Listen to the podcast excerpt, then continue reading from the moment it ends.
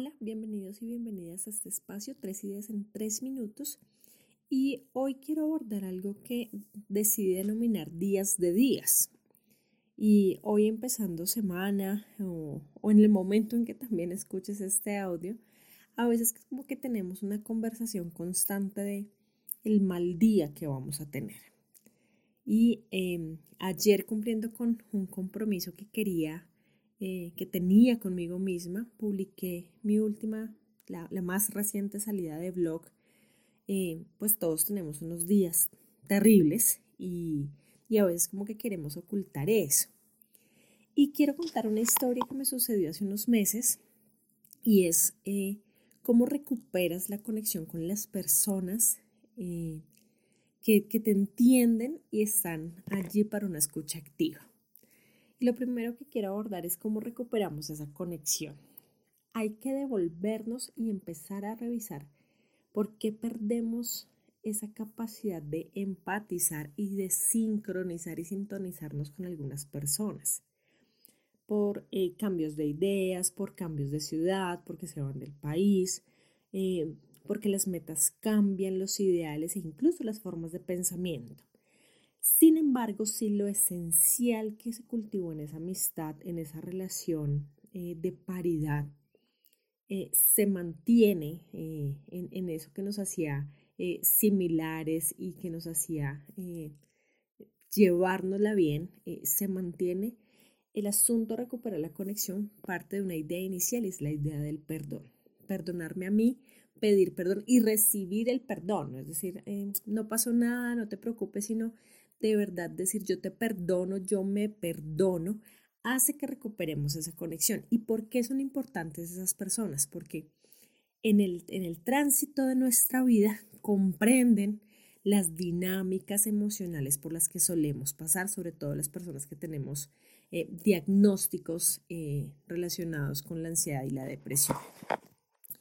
Luego viene entonces que es en ese lugar, en ese espacio seguro, en donde podemos hablar de lo que no hablamos.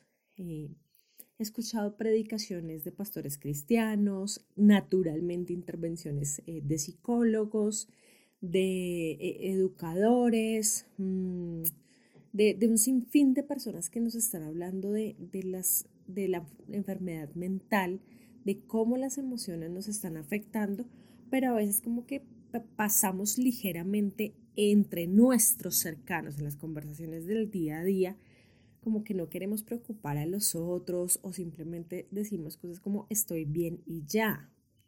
Y con estas personas es en donde podemos permitirnos esa conversación de decir, no me siento bien y empezar a, escarbar y buscar esas razones. Y en el momento en que claramente se necesite ayuda profesional, pues se debe asistir y, buscar la ayuda profesional adecuada. Y un ejercicio a partir de, de una recomendación profesional, pero también como de eh, acercamiento con eh, las personas que creamos esa, esa reconexión con, con, quienes podemos hablar eh, de los temas más trascendentales como los más superficiales, está el, el recorrido por la experiencia del día. Eh, qué tenemos para contar al final del día, qué hizo diferente eh, desde una comida, desde una salida, mm, desde eh, la serie que vimos y cómo empezamos a compartir, no desde la expectativa de contar la hazaña más grande, sino también aprendernos a escuchar en la afectividad y cuidar al otro diciéndole, tómate un vaso de agua. Esas cosas pequeñas hacen la diferencia en las relaciones emocionales, en que esos días de días que solemos tener no se vuelvan tan agitados. Quiero recomendarles que al lado de este, de este audio, eh, de manera siguiente, lean el blog, es una leída, una, una, escritura muy rápida, son cinco minutos de lectura, sobre cómo a veces eh, algunas situaciones con nuestro trabajo, eh, cosas que nos pasan internamente, parece que son la frontera en donde, eh, al país de la oscuridad, a donde no queremos llegar de manera permanente, pero busquemos esas manos extendidas que nos pueden servir para, para salir de allí, para identificar cuando es un momento del día y cuando es un mal día o muchos malos días que también pueden haber.